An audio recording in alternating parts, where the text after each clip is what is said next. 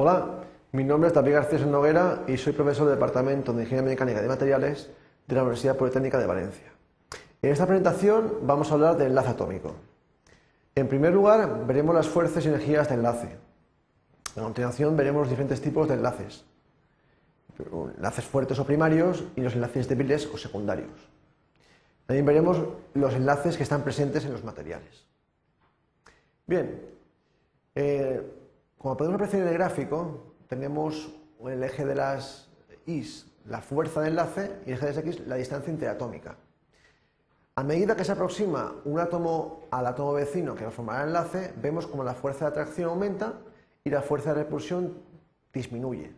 La fuerza neta, que es la suma de ambas, eh, la, tenemos, la tenemos en el gráfico con una línea más oscura. Podemos observar cómo la fuerza neta en la distancia de enlace es cero. Por su parte, las energías, vemos como la energía en la distancia de enlace es mínima, la energía neta.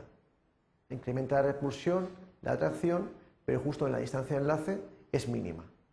Es por ello que se producen los enlaces, porque eh, los átomos enlazados poseen menos energía que los átomos sin enlazar. En cuanto a tipos de enlace, podemos hablar de enlaces fuertes o primarios, dentro de esta clasificación se encuentra el enlace metálico, enlace covalente y enlace iónico, y el segundo grupo de enlaces débiles o secundarios. Dentro de este se encuentran enlaces polipolos permanentes y enlaces polipolos oscilantes. Eh, en cuanto a enlaces fuertes, podemos observar en este gráfico la diferencia entre enlace fuerte y débil en función de la fuerza de enlace. Vemos como la pendiente en la zona donde la energía, la fuerza neta es cero, es mayor cuando tenemos un enlace fuerte.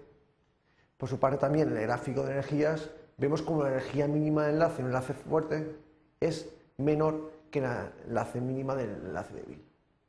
O en valor absoluto podemos decir que es mayor.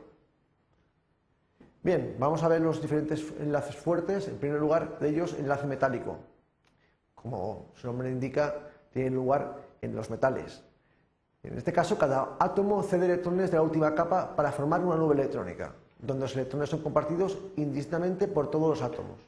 Observamos en la imagen cómo los electrones están compartidos de forma distinta por todos los átomos. Por ello, un enlace no direccional. Y puesto que los electrones son libres, permiten la conductividad eléctrica. Es por ello que los metales permiten la conducción eléctrica. El segundo de los enlaces fuertes que vamos a ver es el enlace covalente.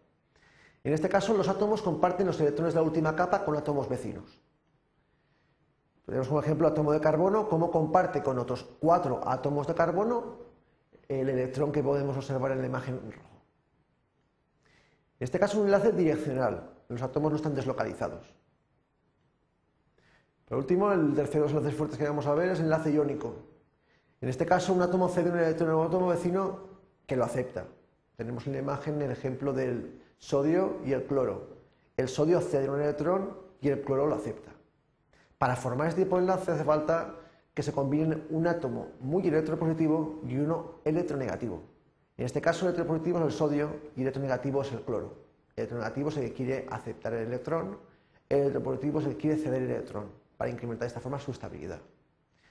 De cierta forma, se produce una atracción electrostática entre estos elementos. Observamos en esta imagen de la derecha cómo el sodio se carga positivamente al ceder un electrón y el cloro se carga negativamente al aceptar un electrón de más. Por tanto, se crea esa atracción entre una carga positiva y una carga negativa.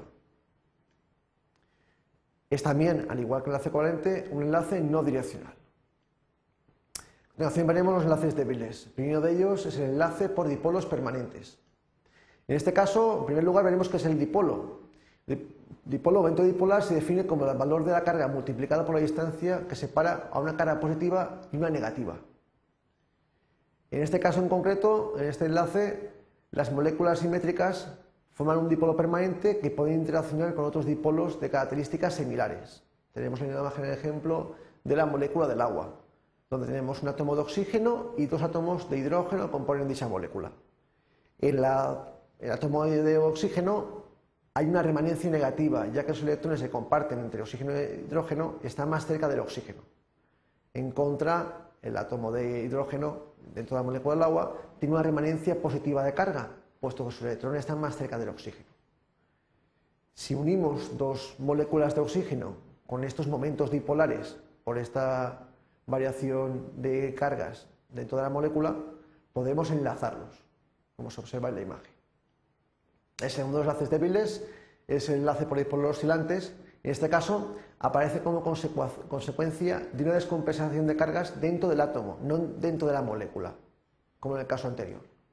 Aquí tenemos un átomo con el núcleo positivo en oscuro y los electrones marcados como, como guiones. Hay una descompensación, el núcleo se va a un lado, los electrones se van a otro y se crea este, este átomo donde tenemos una remanencia positiva a la parte izquierda y una remanencia negativa a la parte derecha. Esto permite esta atracción electrostática entre diferentes eh, átomos por la formación de estos dipolos. Por último, hablar de los enlaces presentes en metales. Podemos observar aquí un tetraedro donde en cada una de las esquinas están los diferentes tipos de enlace.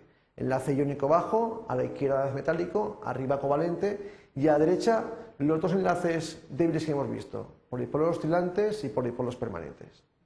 Y tenemos, observamos unas manchas oscuras que pertenecen a cada uno de los materiales eh, la clasificación de materiales, semiconductores cerámicos, metales y polímeros. No se consideran compuestos porque es una combinación de estos metales, de estos materiales.